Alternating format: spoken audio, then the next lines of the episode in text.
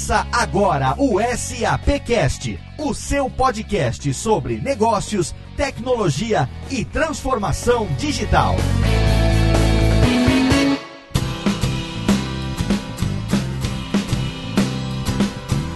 Olá, seja muito bem-vindo. Eu sou Léo Lopes e é com prazer que recebo você aqui para mais uma edição do SAPcast, o podcast da SAP Brasil, nosso encontro quinzenal para a gente falar sobre negócios, tecnologia e, é claro, transformação digital. E hoje nós temos o último episódio da primeira temporada do SAPcast, o nosso episódio do mês de dezembro de 2016, e a gente vai falar sobre como transformar marcas em experiências. Será que é possível transformar marcas em experiências? A gente vive hoje um modelo de interação dos consumidores na economia digital totalmente diferente do que era até um tempo atrás. Hoje em dia, esse modelo vem vem sendo construído em massa por diferentes canais de mídia, de comunicação e principalmente pelos engajamentos sociais, seja através de canais de marketing, seja através das mídias sociais que a gente tanto utiliza no nosso dia a dia. Os consumidores esperam uma experiência consistente em todos os canais, com a característica de que querem tudo em tempo real, desde uma ação de marketing até uma interação comercial, o contact center da empresa ou mesmo uma reunião de vendas. E é sobre esse assunto que está presente no dia a dia de todos nós consumidores que a gente vai conversar hoje sobre essas mudanças. E primeiro eu quero chamar aqui os meus parceiros de SAPcast podcast, começando por ele, direto do departamento de Audience Marketing da SAP Brasil, meu amigo Rodrigo Moradi. Tudo bom, Rodrigo? Oi, Léo, tudo bom com você? Tudo ótimo. Rodrigo, hoje o assunto para fechar a nossa primeira temporada, falar sobre a interação que a gente tem no dia a dia, não só aquela que a gente faz com os nossos parceiros e os nossos clientes, como também aquelas que nós, como consumidores, buscamos das empresas com as quais a gente se relaciona, né? Exatamente. Hoje a preocupação é com a experiência do cliente. Tenho certeza que o ouvinte vai gostar estar nesse programa especial de fechamento da nossa primeira temporada, né, Léo? Então eu acho que hoje vai ser um conteúdo bem legal para o nosso ouvinte. Com certeza. E ele também está aqui com a gente, ele que é do departamento de marketing da SAP Brasil e é sempre o responsável por trazer convidados gabaritados para conversar sobre os temas aqui no SAPcast. Meu amigo Maximiliano Cunha, o Max. Tudo bem, Max? E aí, Léo, como você tá? Tudo bem? Eu tô ótimo. Gostei muito do tema do programa de hoje, faz parte do nosso dia a dia e eu tô curioso para saber quem é que você você trouxe dessa vez para conversar com a gente, Max? Então vamos lá, Léo. E quem diria, hein? Chegamos no último programa dessa temporada. O Rodrigo tá feliz aqui do meu lado, eu também tô contente. Foi, foi bastante trabalho, hein, Léo? Mas o Rodrigo e você estão felizes porque a gente chegou no último programa, 15, foram 15 SAPQs em 2016, ou porque finalmente a gente vai entrar de férias, hein? Ah, eu acho que é um pouco de tudo. Né?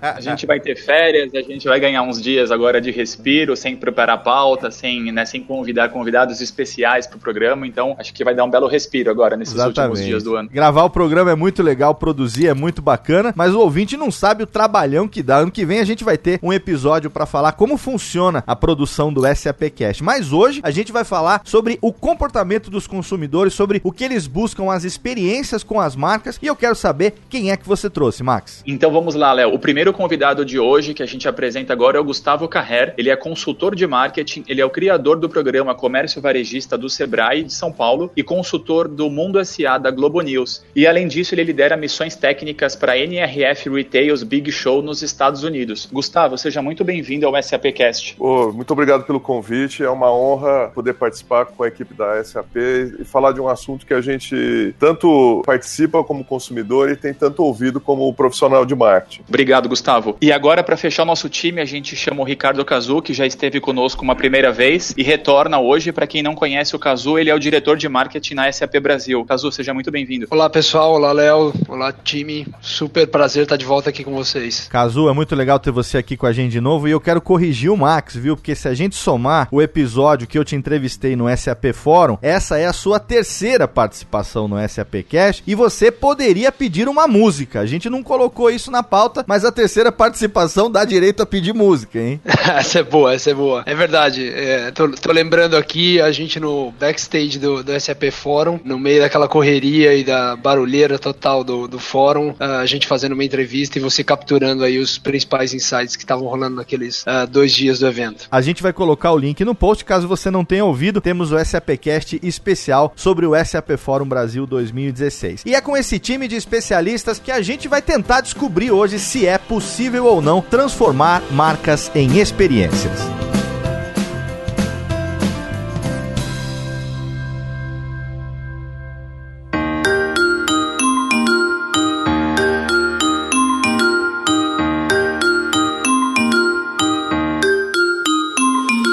Amigos, a gente tem hoje uma infinidade de conteúdo, vídeos publicados, a gente tem canais diferentes, canais digitais, diversos modelos de interação com os consumidores. E aí nesse meio, eu acho que é fundamental que a empresa esteja preparada para adotar novas tecnologias. A gente está falando de transformação digital a cada 15 dias aqui nos episódios do SAPcast. Tem alguns dados interessantes que o Max levantou aqui para gente, que algumas pesquisas de mercado mostram que onde mais da metade, 54% das empresas, não tem nenhuma rede social e 30% não tem nem um website em pleno 2016. Então o que eu quero saber de vocês é o seguinte: nesse cenário, como é que vocês enxergam os desafios encontrados por essas empresas que são praticamente inexistentes nesse momento de transformação digital que a gente está vivendo e quais as consequências dessa total, praticamente uma invisibilidade realidade digital que essas empresas vivem. O que é que vocês acham disso? Bom, é, não apenas essa falta de presença né, nas mídias sociais ou na internet, mas também uma presença pouco profissional. Né? Não basta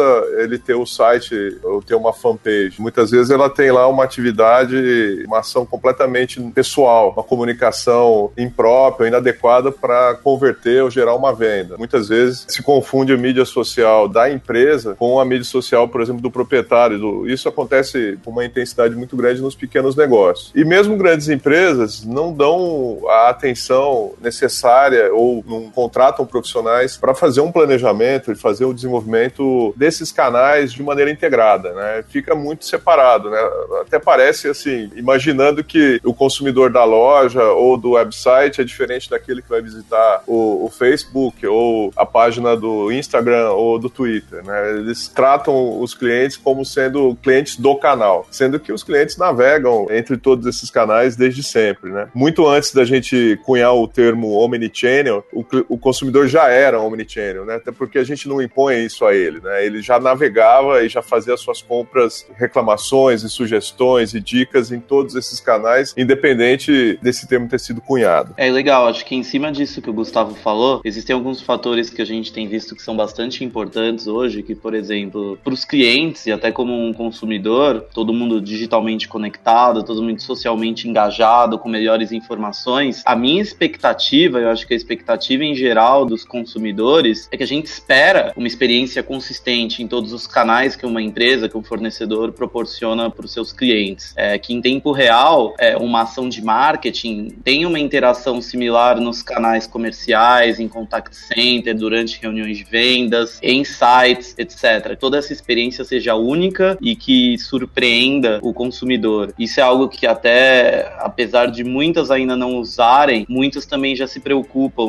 com isso. Até a gente tem um número de uma pesquisa omnicanal que a gente, que a SAP realizou, que hoje 73% das empresas, elas reconhecem o desafio de adotar essas plataformas, de adotar uma plataforma que garanta essa experiência única de engajamento para os seus clientes. Então acho que isso é cada vez mais importante e é importante para que as empresas até no momento de transformação digital usem usem isso para evitar desaparecer no futuro próximo. Eu acho o seguinte, eu acho que realmente é um, é um desafio enorme de transformação que as empresas têm, de criar essa nova experiência. E outro dia, pesquisando sobre o assunto, eu me deparei com uma distinção interessante que eu acho que vale trazer aqui para a gente polemizar um pouco, que é a questão, a diferença entre esse conceito de consumidor e usuário. Antigamente, a palavra consumidor ela está associada a tomar posse de algo, a se apoderar de algo. E a as pessoas elas consumiam uma marca, compravam um uma calça jeans, um relógio, qualquer coisa assim, não só pela funcionalidade que aquele objeto entregava, mas também por alguns valores intangíveis de marca que as pessoas usavam para construir sua própria identidade. Então, essa fidelização era algo muito mais natural, muito mais é, longevo. Agora, quando você passa por toda essa revolução digital, smartphones, mobilidade, apps, etc., você começa a ver surgir o conceito de usuário.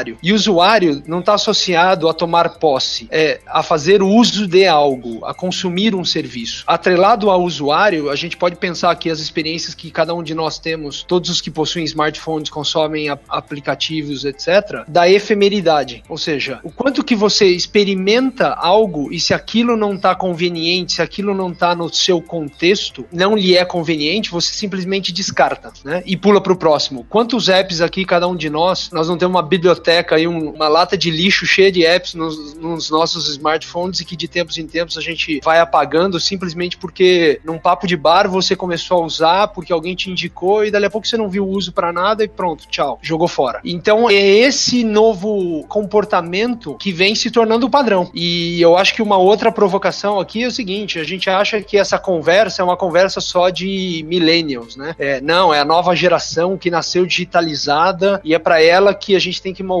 essa experiência. Se a gente pegar pessoas aí na faixa dos 40, 50, 60 e que já possuem smartphones e que já usam esses serviços, isso é uma prova de que não é uma questão de geração, e sim o comportamento da sociedade está mudando. Então, as empresas definitivamente têm que se adaptar e correr para não perder espaço.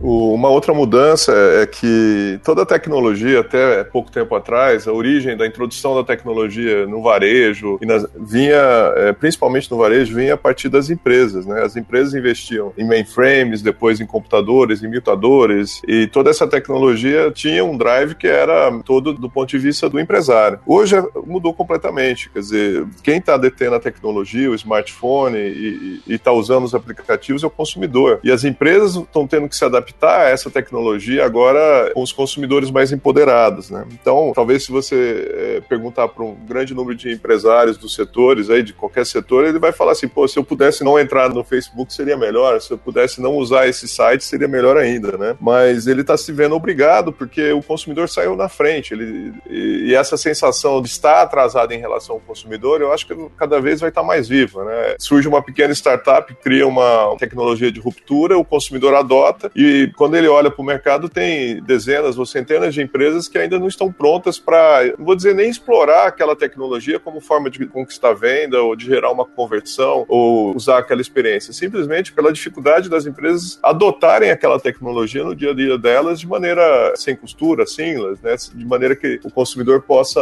é, navegar dos meios tradicionais para essas novas tecnologias. Eu, eu estive agora com uma missão do setor de alimentação em julho em Nova York e uma das coisas que a gente pôde é, comprovar é que 100% das redes e dos pequenos estabelecimentos de alimentação têm o seu aplicativo para fazer o pedido e para fazer o pagamento. Quer dizer, não é um Apple Pay, nem um Google Wallet, é o aplicativo daquele café, é o aplicativo daquele restaurante, é, fazendo toda uma ruptura no, na, na experiência de compra. Quem vai ficar na fila, vai fazer o pedido pelo modelo tradicional, é uma minoria. A maior parte das pessoas já tem um aplicativo, já faz o pedido ali e fura entre aspas, essa fila e vai, com toda a conveniência possível, já pegar o produto pronto e não manipular um, uma carteira, um cartão de banco. Ele simplesmente vai cortar essa fila, pegar o produto e sair. Então, todo esse universo que foi criado a partir da tecnologia para o consumidor, ele está vindo no sentido inverso, quer dizer, está vindo do consumidor, né, desse usuário, como o Cazu falou, para dentro das empresas. Né? As empresas precisam, de fato, estabelecer uma estratégia para conseguir absorver essa tecnologia o mais rápido possível e tentar tentar tirar proveito dessa tecnologia com um foco bastante orientado a gerar uma conversão, a gerar vendas. Porque o que a gente observa também, Caso, é que muitas empresas até utilizam a tecnologia, mas sem foco, sem objetivo muito claro. É, ah, você está presente nas mídias sociais? Tá, eu tô. A minha empresa está lá no Facebook, mas o que está fazendo ali? Está ouvindo o cliente de fato? Está usando aquelas sugestões, aquelas interações para melhorar o produto, para melhorar a experiência de compra? Ou simplesmente estou presente, né? Ah, você está lá, eu tô, mas o que, que eu estou fazendo com aquilo? Nós estamos falando de Big Data ou nós estamos falando de Big Outcome, né? Ou seja, é, esse termo de Big Data surgiu aí há alguns anos e muita gente se orgulha do. Estamos nas mídias sociais, monitoramos o comportamento do cliente, as preferências, temos um monte de dados, etc. Mas cai nesse ponto que você está comentando, Gustavo. Acho que assim, qual é o propósito de tudo isso? É, o que, que a tua organização, qual é a estratégia dela, o que, que ela está pensando em fazer com isso? Então, por exemplo, se você estiver pensando, por exemplo, proteção de marca, então você deveria usar o seu Big Data para quê? Para fazer uma análise de sentimentos. Então tem um propósito. Esse é o Big Outcome que a gente fala. Se você quer melhorar o feedback de produto, então talvez você vai usar esse big data e as redes sociais para criar o quê? Uma comunidade. Então tem que pensar realmente em qual é o uso. A tecnologia já não é a restrição e a restrição agora é qual uso você vai fazer, qual o propósito, qual é a sua estratégia. Exato, Kazuha. Antigamente havia uma barreira da, do custo dessa tecnologia e ela está cada vez mais baixa. Como você mesmo disse, o big data, ele, o big data, está vindo de várias fontes, né? No passado a gente tinha alguma métrica que vinha vinha de um CRM, vinha de um sistema interno, um relatório do ERP, né, do gerador de relatórios de vocês, mas hoje você tem uma métrica que vem da loja, é uma métrica que vem da, da mídia social, né? Realmente existe uma necessidade de você priorizar e estabelecer exatamente o drive que a empresa vai ter para focar toda essa informação que vem do Big Data para objetivos muito claros, né? Senão você se perde num, numa infinidade de, de medições, de métricas que podem ser importantes, mas não relevantes para é, estabelecer essa experiência. Né? Hoje você tem, por exemplo, uma capacidade de processamento de imagem que permite você, com uma câmera focada, por exemplo, numa fila do supermercado, detectar a insatisfação do, dos consumidores e acionar o, o, o gerente de caixa para ele abrir uma nova posição no caixa para acelerar aquela fila e reduzir a insatisfação ou, em outras palavras, da outra ponta, melhorar a experiência. Ou, por exemplo, uma câmera de calor detectando que uma determinada região do supermercado está está mais ocupada que outra e deslocar a equipe de atendimento, de suporte para lá é, em tempo real. Agora, como integrar tudo isso? Né? É, a gente precisa buscar exatamente profissionais, empresas que têm essa retaguarda de conhecimento tecnológico para poder estabelecer essa relação entre a métrica, entre o Big Data, as ações claras dentro do ponto de venda ou as, as ações claras em termos de estratégia para a empresa nesse novo mundo de experiência.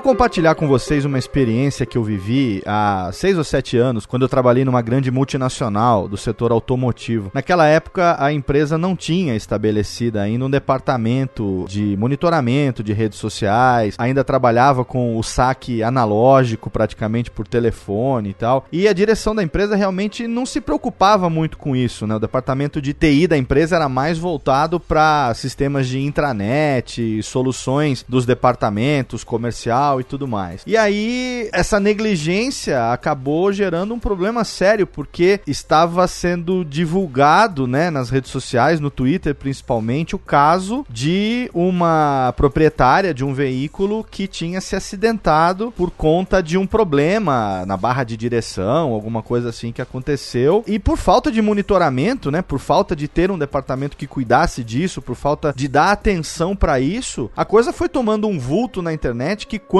a empresa se atentou, o negócio tinha se tornado enorme e aí já acabou virando recall. Nossa, foi um negócio assim, um exemplo de que realmente não dá pra gente negligenciar esse comportamento, porque ao invés do consumidor muitas vezes procurar direto a empresa, o que, que é fácil hoje? Ele pega o smartphone dele, ele tira uma foto ou filma o que tá acontecendo, posta nas redes sociais, aquele famoso xingar muito no Twitter, né? E a empresa que se vire para monitorar o que tá acontecendo, quer dizer, se ela consegue monitorar, sorte dela. Se ela não consegue, azar dela. Então, a impressão, na verdade não é a impressão, mas, é, é, assim, a, o fato é que a tecnologia digital mudou o jogo, mas foram os clientes que mudaram as regras desse jogo, né? E os clientes, eles querem isso, eles querem simplicidade, eles querem uma experiência personalizada através de qualquer canal, a qualquer hora, em qualquer lugar. Então, eu queria perguntar para vocês, como que a gente digitaliza isso? Como é que a empresa pode realmente apertar apertar ali o switch, o botão e mudar essa cultura para que ela não morra nessa realidade de transformação digital que a gente vive. Pensando aqui um pouco sobre, sobre a tua pergunta, como é que esse desafio de digitalização dessa jornada do cliente, né? Eu acho assim, o que você comentou um pouco sobre, por exemplo, monitoramento das redes sociais para saber que um determinado cliente tem uma reclamação ou xingou no Twitter e qual a tua estratégia de defesa e ter agilidade, ter tempo de resposta para isso. Isso para mim, na minha visão, isso é só a ponta do iceberg. Ou seja, para uma determinada empresa ter essa agilidade, tem algumas coisas que aconteceram abaixo do nível do mar e tem que ter acontecido abaixo do nível do mar para de fato, é, no final, na ponta, o, o, a empresa ter essa agilidade. Então, eu vou te dar alguns exemplos. Primeiro, conseguir coletar e consolidar os dados para ter uma visão única do cliente, né? que é um pouco a, a, a, o big outcome que a gente já comentou. É, segundo ponto, a própria estrutura organizacional da tua empresa. Se a sua estrutura da sua empresa ainda tem é, altamente hierarquizada, processos complexos, cultura de comando e controle, como é que você vai ter velocidade para dar uma resposta para alguém que postou algo xingando ou reclamando do seu produto na tua página do Face? Provavelmente numa, numa empresa é, altamente complexa, o que vai acontecer? O, o indivíduo que está lá monitorando, para ele dar uma resposta em tempo real, ele vai fazer uma sugestão de resposta, submeter, isso vai até um diretor de marketing que vai ter que aprovar essa resposta e o cara vai postar na página do Face. Isso é incompatível com os dias de hoje. Então, quer dizer, você precisa ter uma, uma nova cultura de empoderamento para as pontas, para que o seu analista que está lá, ele tenha entendimento e tenha capacidade de poder liderar isso e, e conseguir reverter uma reclamação em favor da empresa. Outro aspecto, acho que importante, mapeamento da jornada do cliente. Quando a gente fala em jornada do cliente, tem alguns passos, pelo menos conceitualmente falando, né? Ou seja, um cliente que tem, muitas vezes ele não sabe nem que ele tem um problema. Vou dar um exemplo aqui. É, todo mundo aqui tem faz controle de despesas ou tenta fazer pelo menos. E você faz lá numa velha planilha de Excel, etc. E aquilo te consome tempo e te enche. E alguém lança um app e está fazendo uma propaganda a respeito disso. Bom, primeira etapa numa jornada de cliente, eu como consumidor é despertar para a comunicação que esse aplicativo fez. O segundo é começar a falar assim, puxa, eu tenho, eu tenho esse problema, é verdade, eu não sabia que eu tinha esse problema. Um terceiro passo é você começar a se interessar por isso. E depois é você entrar numa, jornada, numa etapa de reflexão, que é, será que isso que estão me oferecendo é a melhor opção? Deixa eu comparar. E aí eu começo a fazer uma pesquisa proativa para ver é, outros competidores, outras possíveis soluções. E aí finalmente eu vou e falo assim, tá bom, eu vou adotar, vou começar a usar e se for bom eu ainda vou aconselhar, eu vou indicar para outros amigos. Isso é uma jornada. Grande maioria das empresas ainda não consegue mapear e saber todos os possíveis caminhos que, que o cliente percorre nessa jornada, porque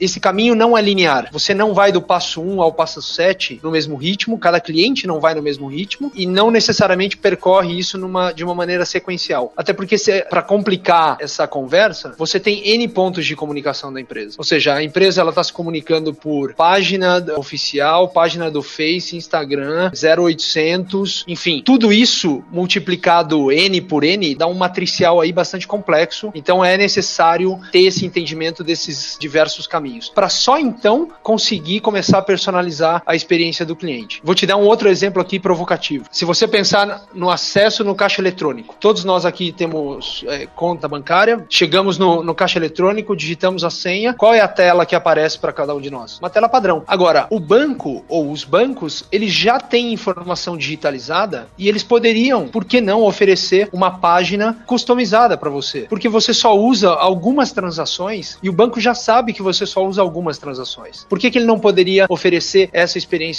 personalizada? Então você vê que tem muito espaço para construção.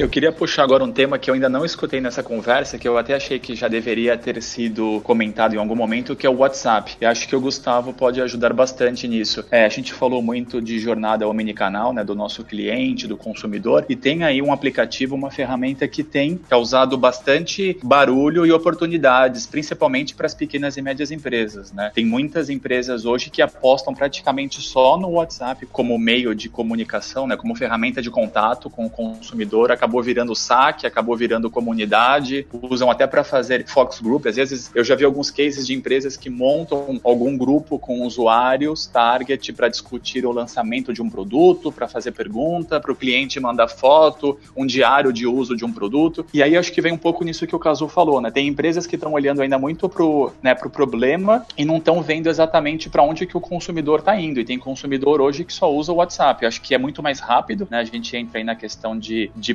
pressa de informação, pressa de acesso, que é o real time. Só que aí tem um outro lado que eu coloco agora que é um contraponto disso tudo. Com o WhatsApp, eu já vi uma tendência nova de comunidades que estão surgindo lá dentro, grupos, acho que se eu não me engano, um grupo pode ter até 200 e poucos usuários, e com isso tem comunidades que interagem de uma forma praticamente oculta ou secreta. Se não tiver ali dentro daquela comunidade uma empresa, ela não sabe o que os consumidores ou possíveis consumidores estão falando, né? Então eu acho que ao mesmo tempo que veio aí uma oportunidade nova de interação, ao mesmo tempo tem esse risco e ameaça das pessoas que interagem muito hoje, né? Eu participo de um grupo de corrida, tem mais de 200 pessoas e o grupo é super ativo. As pessoas falam de tênis, falam de treino, falam de produtos, de lojas, de lançamentos. Só que lá dentro não tem nenhuma marca. Então eu queria talvez que o Gustavo e o Casu falassem um pouco sobre essa tendência, o que, que eles pensam disso. Não, sem dúvida o WhatsApp ele surgiu como uma, uma ferramenta de comunicação direta e alternativa ao, ao SMS. É bom entender que o WhatsApp é um fenômeno muito mais presente na vida dos brasileiros do que os, os norte-americanos. Isso em função dos próprios planos de comunicação lá que já há muito tempo os SMS eram gratuitos, então as pessoas usavam SMS e não havia por que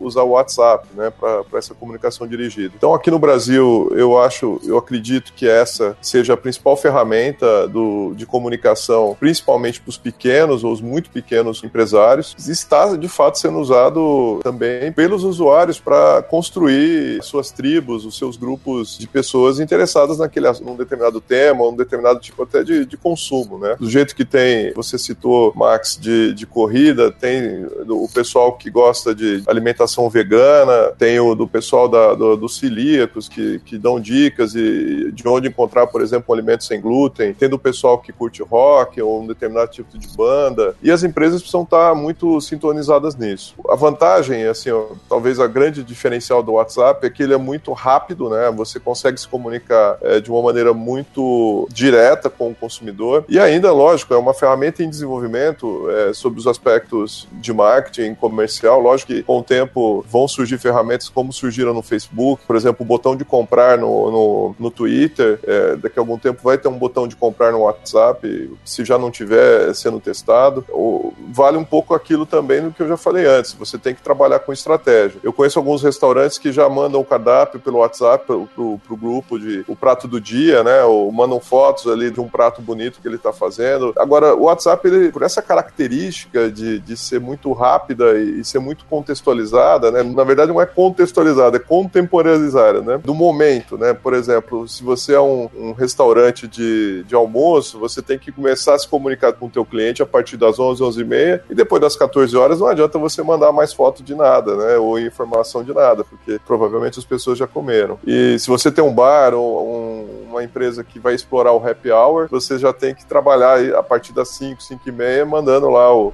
o, o petisco, a promoção do dia para aquele pessoal que vai frequentar. Enfim, então tem que ter um cuidado ainda mais apurado com essa jornada do cliente, né, de entender essa jornada, entender o momento do consumo e, e principalmente, complementando um pouco o que o Cazu acabou de dizer, é entender quais são os elementos-chave de uma jornada para gerar a conversão, né? O que, o que, que é determinante para pegar esse consumidor e levar ele até a minha empresa, ou gerar uma ligação para gerar um e-mail para essa empresa, né? Né? Que, que tipo de, de tecla que eu tenho que apertar, fazendo com que o consumidor estabeleça ou inicie o processo de compra, né? Eu acho que esse é um grande desafio para empresas de todos os portes. Obviamente a gente quer ter acesso a tudo, quer monitorar, quer rastrear tudo e a digitalização nesse sentido facilita esse mapeamento e essa inteligência para conseguir entregar experiências contextualizadas. Mas dá uma olhada no tamanho do gap que a gente ainda tem. Uma estatística para vocês. Por minuto no Facebook são postadas 40 41 mil mensagens. No mesmo minuto, sabe quantos e-mails trafegam aproximadamente? 200 milhões de e-mails. Agora pergunta: as organizações de marketing conseguem rastrear e ver tudo que está rolando de e-mails, por exemplo, que são trocados entre as pessoas? Olha a diferença, nós estamos falando de 200 milhões para 41 mil posts. É outra liga, a ordem de grandeza é outra. Então, quer dizer, muitas vezes a gente está orgulhoso como empresas, como, como organizações de marketing, de estar tá conseguindo monitorar um Facebook, só que você está olhando uma formiga e não está vendo o elefante, porque está passando, tem um monte de informação, tem um monte de contexto de cliente trafegando. Porque se eu estou discutindo, por exemplo, eventualmente com colegas o que, que eu vou fazer no final de semana ou organizando um churrasco, e eventualmente a gente está trocando e-mail, ninguém está sabendo disso. E ninguém está conseguindo entender o meu contexto para oferecer algo relevante para o meu final de semana. E aí cai na mesma conversa que nós estamos tendo aqui sobre o WhatsApp. Ou seja, as empresas adorariam estar nesses grupos de WhatsApp, mas simplesmente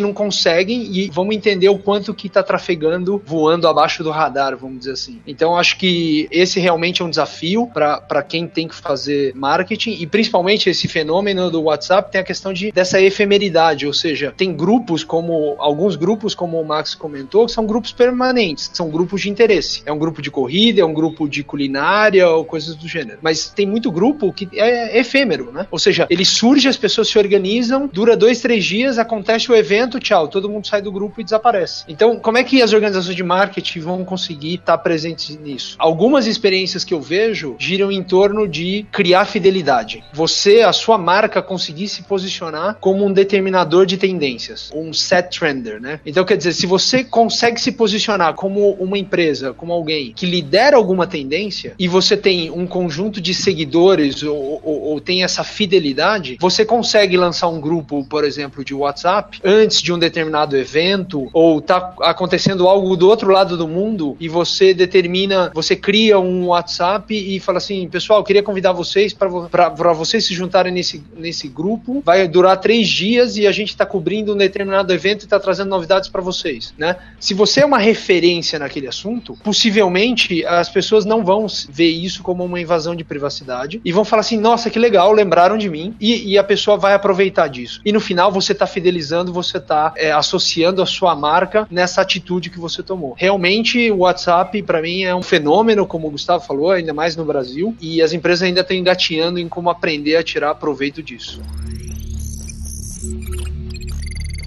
Ô Cazu, eu tenho curiosidade de saber como é que a SAP lida, né, atualmente com esse volume tão alto é, de dados de clientes e, e, também como é que analisa esses dados, né? Porque precisa ter os insights para o marketing. Então, targeting, personalização, performance e, e os canais não são poucos. A gente divulga aqui em todos os episódios do SAPcast. A gente tem web, a gente tem uh, as redes sociais, a gente tem e-mail, mobile. Como é que acontece isso numa empresa do suporte da SAP, que é que tem o entre aspas agravante de ser referência em transformação digital. Com certeza, a gente como SAP, a gente tem uma cobrança, a gente se cobra internamente que a gente usa o seguinte mote, que é SAP runs SAP. Ou seja, a própria SAP, ela tem que ser early adopter, tem que estar à frente do tempo uhum. e estar tá adotando as suas próprias tecnologias para se tornar uma referência e usar isso até com os nossos clientes. Então, no caso de marketing, nós já temos implementado implementado também a nossa solução de Hybrid Marketing, que é o mesmo portfólio que a gente oferece para os nossos clientes. E aqui eu destaco dois aspectos, eu acho que são relevantes e fazem sentido aqui. Um é a análise de propensão de compra. É, no nosso caso, nós estamos num, num business B2B, então, diferente de um B2C, onde o tomador de decisão provavelmente é só a pessoa, ou de repente ele e a esposa, por exemplo, se ele for comprar um carro, eventualmente ele tem mais de um tomador de decisão, mas em geral, se for para um consumo de algo menor, como, sei lá, você consumir um refrigerante ou uma roupa, talvez você só tenha um tomador de decisão. No caso do B2B, o tomador de decisão, os investimentos são maiores e o tomador de decisão não é um só. Então você está falando de influenciadores, formadores de opinião, que culmina até um decisor fechar um contrato com a SAP no caso de compra de licença ou uso das nossas soluções de cloud. Então, nesse aspecto, a gente usa muito análise de propensão para conseguir entender quem são essas pessoas de um cliente, como é que elas estão interagindo com a gente? Elas estão participando de algum webinar? Elas estão participando de algum evento? Eles entraram na nossa página e baixaram algum paper? Enfim, por todos esses canais, nós estamos mais e mais aumentando a nossa cobertura para conseguir entender, vamos dizer assim, o rastro que esse potencial cliente ou prospect deixa de informação para a gente, para a gente conseguir cruzar isso. Nós temos um portfólio gigantesco, mais de 3 mil produtos. Então, o que a gente quer entender é que interesse esse cliente ou essa pessoa está tendo, para a gente conseguir entender que tipo de informação a gente vai prover no próximo passo dessa jornada de compra, para entregar algo customizado, para entregar algo que tenha contexto, que seja relevante. Esse é um, um exemplo. O outro exemplo é o que a gente chama de social listening. Muitas vezes nós, como marketing, temos aquele velho hábito de, ah, vamos, temos uma campanha, vamos fazer, vamos mandar e-mail, e-mail marketing. Ah, para quem a gente vai mandar? Ah, vamos mandar para a base inteira. Na dúvida, vamos mandar para a base inteira. Ou seja, quantas pessoas você não está incomodando com uma informação que não tem contexto e não é relevante para aquela pessoa naquele momento? Então, isso é um anti-marketing, isso não é marketing, né? Então, as mídias sociais hoje permitem já um, uma abordagem diferenciada. O social listening é você usar um conjunto de ferramentas e estratégia para, sabendo, identificando um potencial prospect teu, você conecta isso com alguns temas relevantes que você quer posicionar. Por exemplo, se a gente sabe que tem um determinado diretor de logística numa empresa e sabe que ele possivelmente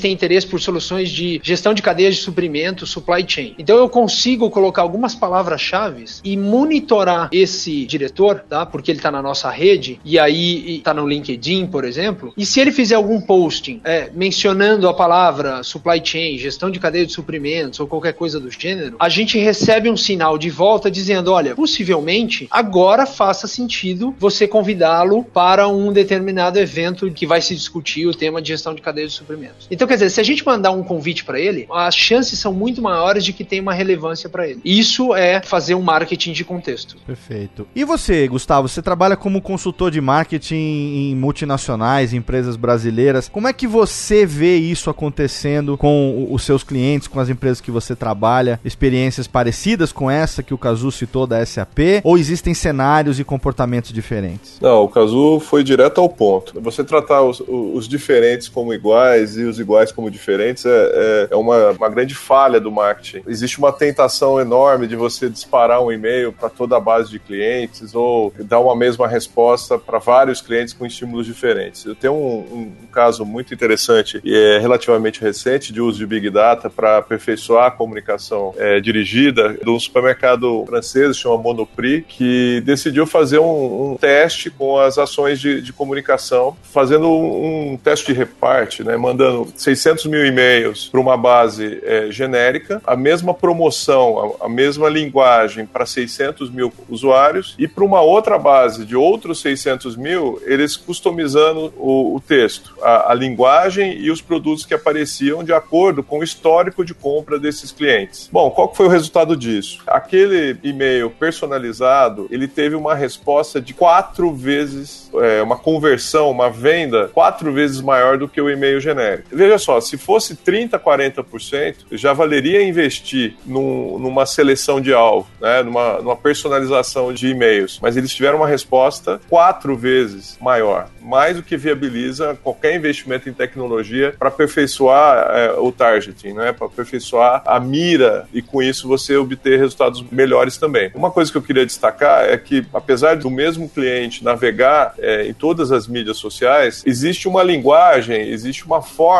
de você usar esse, cada canal que é mais efetiva. Esse ajuste fino, essa calibragem da comunicação e marketing hoje, ela é muito mais sofisticada, sem dúvida nenhuma, precisa se tomar como referência o Big Data. Você tem um tremendo de um arsenal de ferramentas tecnológicas e no fim você acaba usando muito pouco disso ou observando apenas na superficialidade. Esse exemplo do Gustavo do supermercado me lembrou um tema aí que eu queria trazer para vocês sobre contexto, para ver como é desafiador realmente fazer esse oferecer essa experiência diferenciada e customizada. Se a gente pensar nós mesmos com a experiência de supermercado, quando a gente vai numa segunda-feira no supermercado para começou a semana e você precisa de itens básicos como um detergente, uma água sanitária ou qualquer coisa do gênero, você vai num supermercado, imagina que esse supermercado seja tecnologicamente avançado e realmente antenado com toda essa experiência diferenciada, ele sabe que uh, você entrou no supermercado, ele sabe quem é você e ele já sabe historicamente que produtos você compra. E aí ele começa eventualmente te enviar uma promoção via SMS, alguma coisa do gênero. Na segunda-feira, você está num contexto de itens básicos. Imagina que na sexta-feira ou no sábado de manhã você vai no mesmo supermercado. Só que aí você está num contexto de final de semana. Então, quais são os itens que você vai comprar? O que vai compor a tua cesta? Provavelmente você está pensando num churrasco, você está pensando então uma carne diferenciada, uma bebida diferenciada, uma cerveja importada, alguma coisa do gênero. A pergunta é a seguinte: se o supermercado no sábado te enviar uma promoção via SMS, a hora que você entrou na loja, te oferecendo desconto de água sanitária, tá no contexto ou não? Então, quer dizer, nós mesmos, como consumidores, temos diferentes momentos e, vamos dizer, vestimos diferentes chapéus. A cada momento, uma hora a gente é pai, uma hora a gente é filho, uma hora a gente é marido, uma hora a gente precisa de necessidades básicas no supermercado, a outra hora a gente é um chefe gourmet e o desafio de marketing é entender isso e conseguir entregar essa experiência. A Macy's tem feito um, um, uma experiência que deve ser expandida para as outras lojas, que é o uso dos beacons, né? São aqueles é, Bluetooth de, de baixo é, alcance para detectar quando um cliente entra na loja ou chega numa sessão, né? E é exatamente para conseguir ter esse nível de, de, de é, customização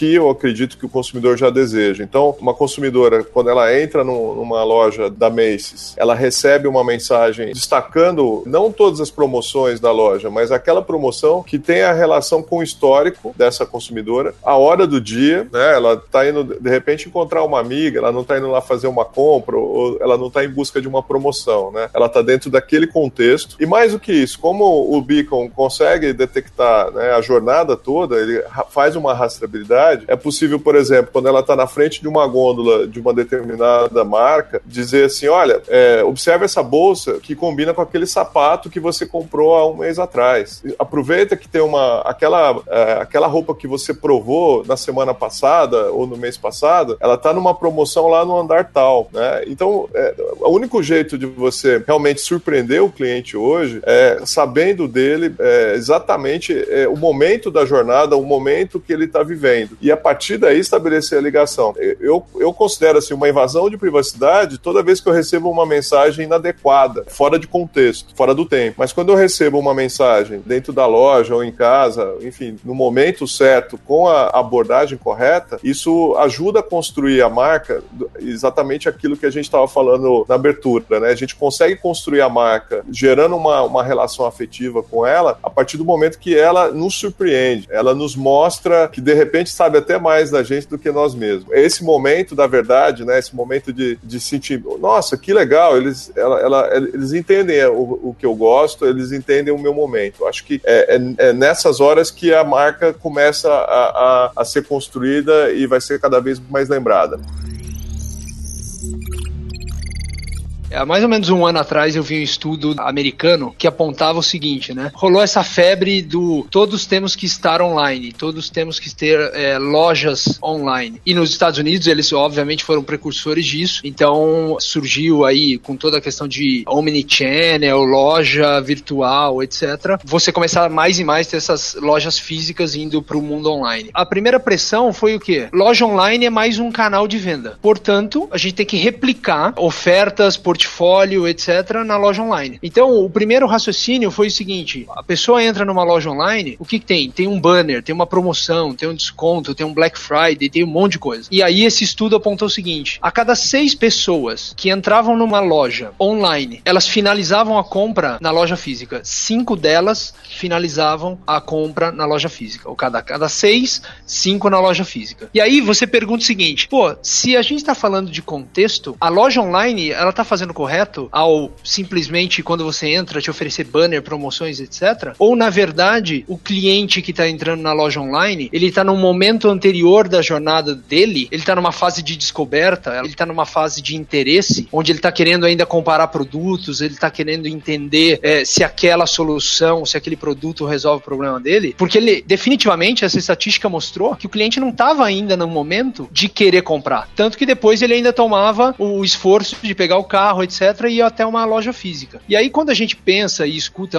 vários dos exemplos aqui que tanto eu, o Gustavo colocou, exemplos internacionais na França, Estados Unidos, etc., às vezes parece que todo esse mundo ainda está longe de chegar no Brasil. E aqui eu queria dar o um exemplo da De Pascoal, que é um cliente nosso que adotou Omnichannel, tá? E, e exatamente eles já estão nesse momento de maturidade fazendo algo diferente. De Pascoal vende pneus, oferece serviços de manutenção de pneus. Você consegue entrar numa na loja online e fazer uma pesquisa de pneus, é, agendar a, a manutenção, escolher a loja mais próxima, etc. Fantástico. E chegar lá e tudo isso funcionar. Também tem esse aspecto onde eles estão oferecendo muito conteúdo, muito vídeo, tutorial para ajudar a educar esse cliente que vai consumir os produtos dele. Porque, vamos pegar o caso do Brasil ainda, né? Essa área de serviços mecânicos, todo mundo tá calejado de saber que tem altas chances de você entrar numa roubada quando você entra numa oficina. Por quê? Porque você não tem conhecimento, ou teu conhecimento é menor do que o do mecânico, e aí o mecânico vai chegar e apontar para você: olha, o teu amortecedor tá estourado, olha, o seu disco de freio não sei o que, e assim por diante. E quando você entra com uma expectativa de gastar 200 reais, você termina com uma conta de mil, mil e pouco, né? Então isso é fácil de acontecer. O consumidor brasileiro nesse segmento é muito desconfiado. O que, que a De Pascoal adotou? Além de criar uma experiência omnicanal, também está exatamente entendendo essa questão que precisa ser educativo, precisa ter tutoriais, entendendo que muitas vezes o cliente que entra na loja virtual, na, na loja online, ele não está naquele momento de compra. Ele ainda está no momento, tô desconfiado. Quero entender melhor quais são os critérios para eu escolher um determinado produto. Então acho que assim, o exemplo da De Pascoal, para mim, ele ilustra que a inovação não está acontecendo só lá fora e tem clientes nossos que já estão adotando isso e estão se diferenciando no mercado.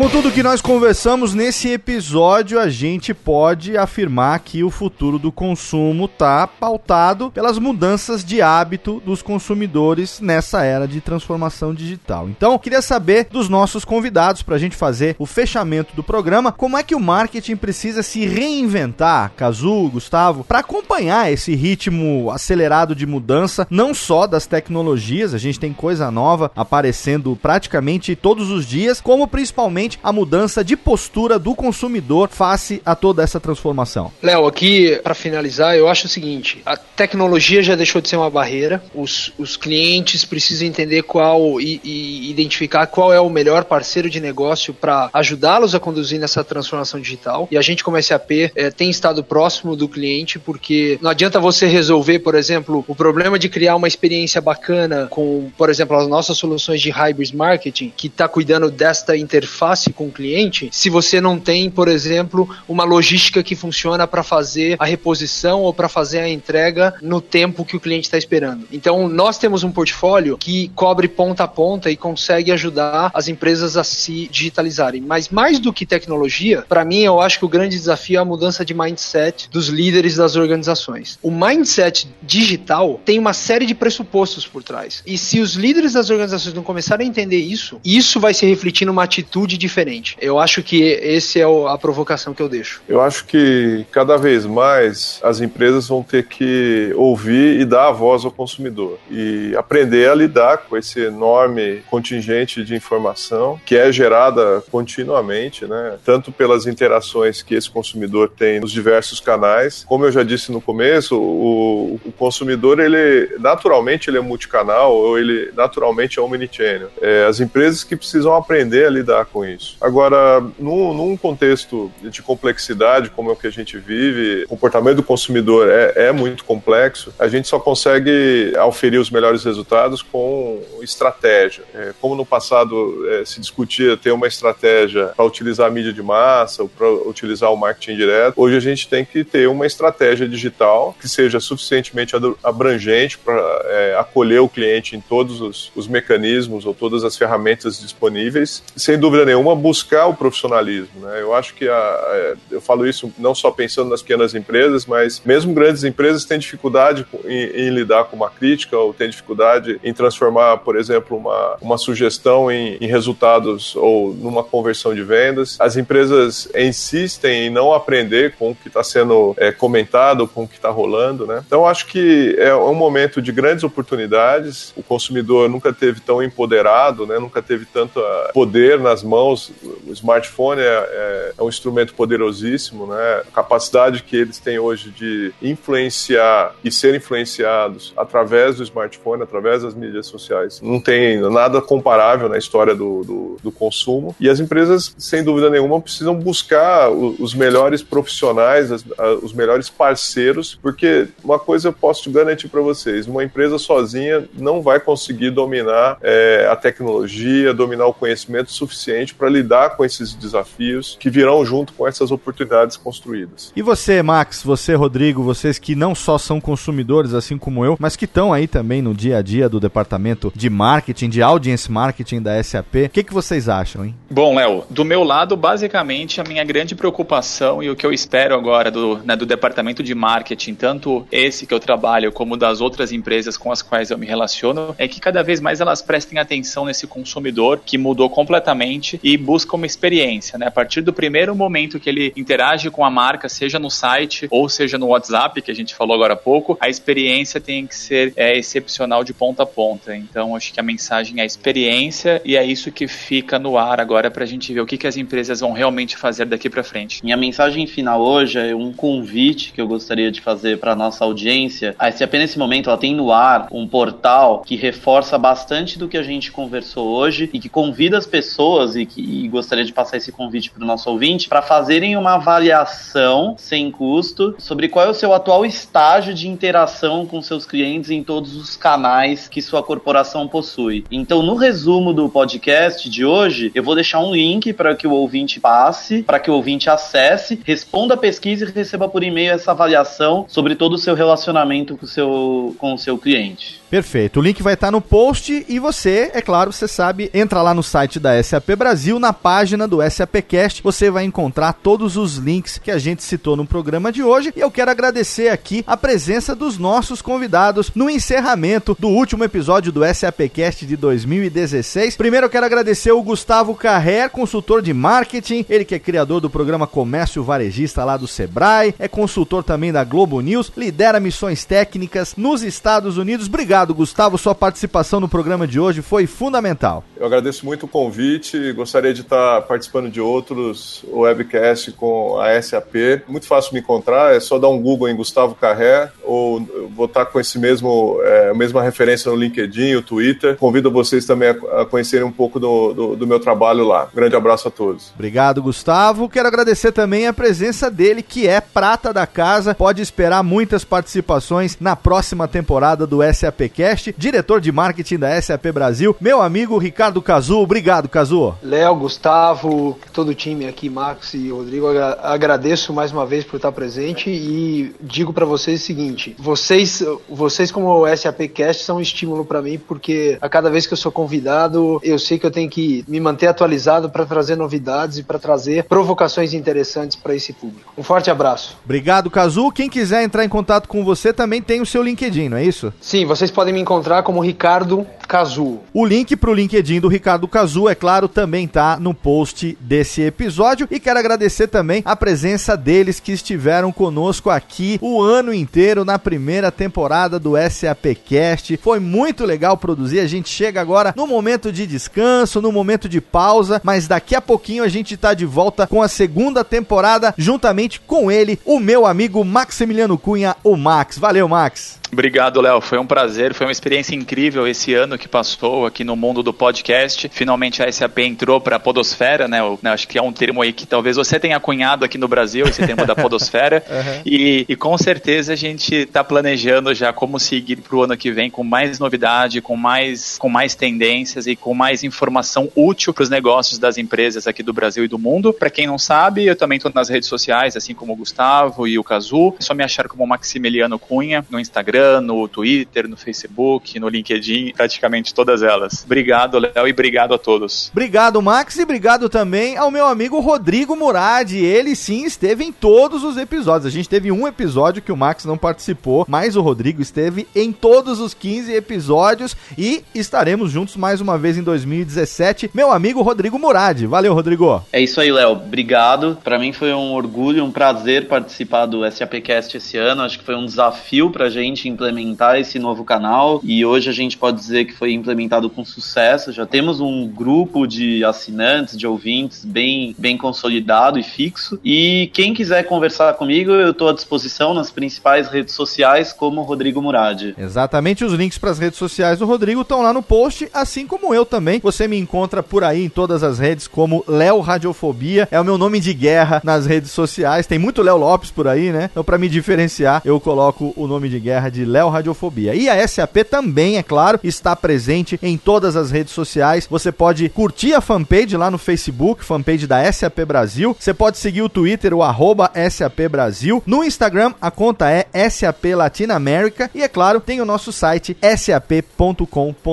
Não esquece também que a gente tem o SAP Game, a plataforma de gamification da SAP, que você junta pontos e pode trocar por prêmios físicos, participações em eventos, brindes que você pode ganhar. Qualquer pessoa pode participar do SAP Game. É só você entrar no site gamesap.com.br e não esquece de colocar o código SAPcast no game te garante 100 pontos desse episódio do SAPcast. A gente vai estar de volta em 2017 para a segunda temporada do SAPcast. A gente vai dar uma pausa agora, a gente vai descansar, mas logo logo a gente está de volta. Não sabemos ainda se janeiro ou comecinho de fevereiro, mas a gente vai voltar sim. Então fica ligado nas redes sociais da SAP que você vai saber quando volta o SAPcast. É claro que se você assina o feed, a vantagem é essa, você vai ficar sabendo antes de todo mundo quando o SAPcast aparecer aí no seu feed. Ano que vem a gente está de volta, já antecipadamente desejamos a você boas festas, que você possa aproveitar bastante esse momento de descanso, que você consiga renovar as energias para mais um ano de trabalho e é claro, para mais um ano de SAPcast. Em 2017 a gente está de volta, contamos com o seu download, com a sua audiência. Um abraço e até lá.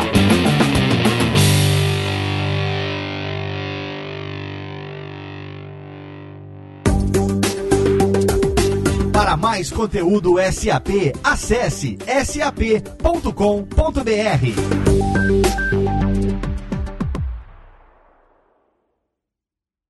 Este podcast foi produzido por Radiofobia, podcast e multimídia.